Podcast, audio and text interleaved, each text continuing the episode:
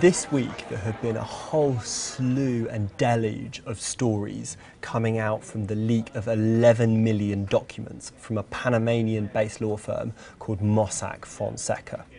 The release of these papers from Panama lifts the veil on a tiny piece of the secretive offshore world. We get an insight into how clients and banks and lawyers go to companies like Mossack Fonseca and say, okay, we want an anonymous company, can you give us one? So you actually get to see the emails, you get to see the exchanges of messages, you get to see the mechanics of how this works, how this operates. Now this has already started to have pretty immediate repercussions. The Prime Minister of Iceland has resigned. We've also had news that a ally of the brutal Syrian dictator Bashar al-Assad has also got offshore companies. There's been allegations of a $2 billion money trail that leads back to President Vladimir Putin of Russia via his close childhood friend who happens to be a top cellist. And there will be a lot of rich individuals out there and others who will be nervous about the next set of stories and the next set of leaked documents. Now, this sounds like the plot of a spy thriller or a John Grisham novel. It seems very distant from you, me, ordinary people. You know, why should we care about this? But the truth is that if rich and powerful individuals are able to keep their money offshore and not pay the taxes that they should, it means that there is less money for vital public services like healthcare, education, roads, and that affects all of us. Now, for my organisation, Global Witness, this expose has been phenomenal. We have the world's media and political leaders talking about how individuals can use offshore secrecy to hide and disguise their assets, something we have been talking about and exposing for decades. Now, I think a lot of people find this entire world baffling and confusing and hard to understand how this sort of offshore world works. I like to think of it a bit like a Russian doll. So you can have one company stacked inside another company, stacked inside another company, making it almost impossible to really understand who is behind these structures. You know, it can be very difficult for law enforcement or tax authorities journalists, civil society to really understand what's going on. I also think it's interesting that there's been less coverage of this issue in the United States, and that's perhaps because some prominent US people are, I just haven't figured in this expose, in this scandal. Now, that's not because there are no rich Americans who are stashing their assets offshore.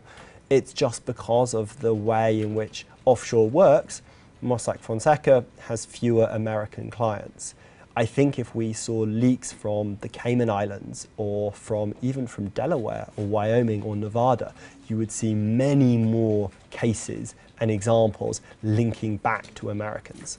In fact, in a number of US states, you need less information, you need to provide less information to get a company than you do to get a library card. That sort of secrecy in America has allowed employees of school districts to rip off school children. It has allowed scammers to rip off vulnerable investors. This is the sort of behaviour that affects all of us.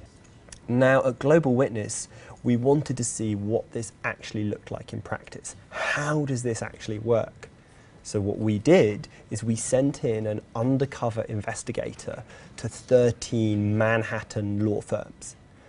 Our investigator posed as an African minister who wanted to move suspect funds into the United States to buy a house, a yacht, a jet. Now what was truly shocking was that all but one of those lawyers provided our investigator with suggestions on how to move those suspect funds. These were all preliminary meetings and none of the lawyers took us on as a client and of course no money moved hands. But it really shows the problem with the system. It's also important to not just think about this as individual cases. This is not just about an individual lawyer who's spoken to our, our, undercover investigator and provided suggestions. It's not just about a particular senior politician who's been caught up in a scandal. This is about how a system works that entrenches corruption, tax evasion, poverty, and instability. And in order to tackle this, we need to change the game. We need to change the rules of the game to make this sort of behaviour harder. This may seem like doom and gloom, like there's nothing we can do about it, like nothing has ever changed, like there will always be rich and powerful individuals. But as a natural optimist, I do see that we are starting to get some change. Over the last couple of years, um, we've seen a real push towards greater transparency when it comes to company ownership. Uh, this issue was put on the political agenda by the UK Prime Minister David Cameron at a big G8 summit that was held in Northern Ireland in 20, 2013. And since then, the European Union is going to be creating central registers at a national level of who really owns and controls companies across Europe. One of the things that is sad is that actually the US is lagging behind. Um, there's bipartisan legislation that has been introduced in the House and the Senate but it isn't making as much progress as we'd like to see. So we'd really want to see the Panama leaks, this huge peek into the offshore world, be used as a way of opening up in the US and around the world. For us at Global Witness, this is a moment for change. We need ordinary people to get angry at the way in which people can hide their identity behind secret companies. We need business leaders to stand up and say, secrecy like this is not good for business. We need political leaders to recognise the problem and to commit to changing the law to open up this sort of secrecy. Together, we can end the secrecy that is currently allowing tax evasion, corruption, money laundering to flourish.